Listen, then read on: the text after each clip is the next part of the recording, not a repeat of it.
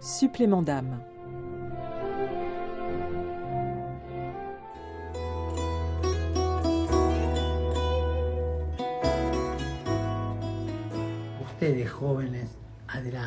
Vous les jeunes, au travail. 40 jours avant les JMJ, le pape encourage les futurs participants en confirmant sa présence auprès des 400 000 jeunes. En France, ils seront plus de 35 000 à se rendre à Lisbonne, un nombre qui dépasse les prévisions de la conférence des évêques après des années difficiles de pandémie de Covid. Le père Vincent Brénard, directeur au service national pour l'évangélisation des jeunes et pour les vocations à la conférence des évêques, est en charge de la préparation des JMJ pour les jeunes Français. Alors les Français qui vont venir viennent de partout en France. On a eu depuis deux ans de nombreux groupes qui se sont préparés, bien sûr de chacun des diocèses, de, toutes les communautés, de, des principaux mouvements. Au total, ça fait plus de 150 groupes différents qui se préparent, des petits groupes de 30-40 jeunes, euh, des gros diocèses comme celui de Paris qui sera euh, le plus gros avec 4500 jeunes. Voilà, on attend un bon nombre de jeunes Français, un peu plus que prévu. Hein. On s'était donné comme objectif le même nombre que les JMJ de Cracovie, c'est-à-dire 30 000, et on va le déplacer au, moins de 5, voire de 10 000 jeunes facilement puisque chaque jour encore, dans, dans, la plupart des groupes qui sont encore ouverts, des jeunes s'inscrivent. Parmi eux, Inès Party, 23 ans, roulera jusqu'à Lisbonne, au bord de sa Renault 4L. Partir en JMJ en 4L, c'est un moyen euh, bien complet de, vivre ces journées.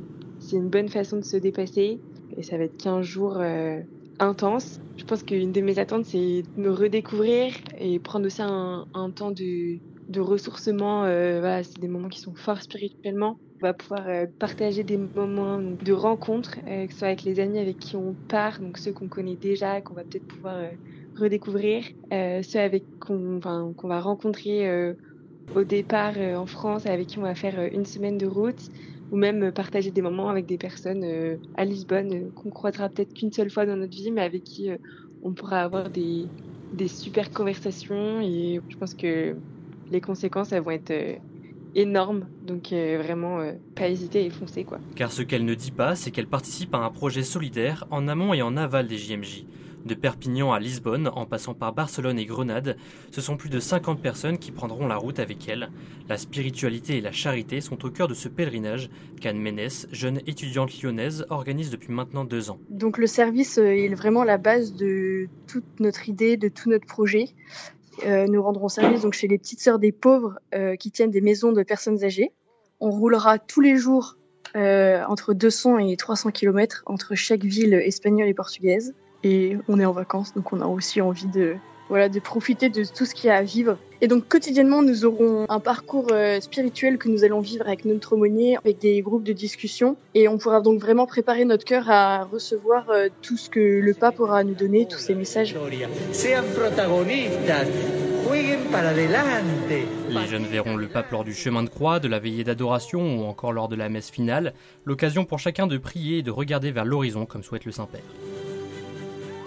Il y a aussi comme en Révinès des rencontres au sein des familles d'accueil et comme à chaque fois en diocèse ou en communauté, mais cette année une innovation, une rencontre entre Français proposée par la Conférence des évêques de France. Le père Vincent Brénard prépare cette rencontre. Eh bien, il y a quelques mois, lors de nos voyages de préparation, l'évêque auxiliaire euh, de, Lisbonne, donc en, charge des IGMJ, m'a dit Mais Vincent, mais pourquoi euh, tu réunirais pas tous les Français? Et, et, et l'idée a germé, on en a parlé ici aux évêques et qui ont trouvé l'idée très bonne. Et donc, effectivement, nous avons bloqué une matinée, la première, le mardi 1er août au matin.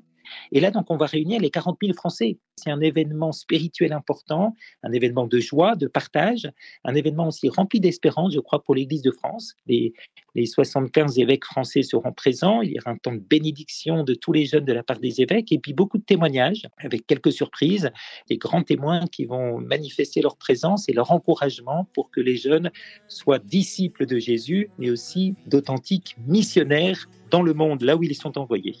Ce grand rendez-vous doit allumer en chacun une flamme de missionnaire pour que l'évangélisation des jeunes soit active, a souhaité le pape François. Le thème de ces JMJ sera celui de Marie, figure de charité, elle qui se leva et partit en hâte après avoir dit oui à l'ange Gabriel.